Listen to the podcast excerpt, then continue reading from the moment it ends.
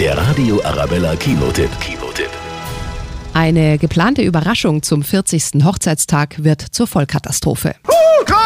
Der hat mir gerade noch gefehlt. Die vier Töchter von Claude und Marie meinen es eigentlich nur gut und laden zur großen Überraschungsparty auch die Eltern ihrer Ehemänner ein. Aus Israel, Algerien, China und der Elfenbeinküste.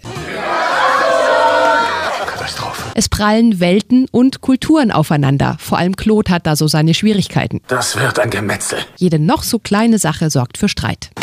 Die Chinesen haben unser Zimmer. Wir haben die Zimmer per Los verteilt und du und Mama schlaft in der Jurte. Was? Das ist doch wunderbar. Das Chaos ist perfekt, die Party wird turbulenter als geplant. Der Spaß ist jetzt endgültig vorbei. Monsieur Claude und sein großes Fest, eine französische Komödie, in der sich absurde Vorurteile und Klischees am Ende zum Glück in Wohlgefallen auflösen.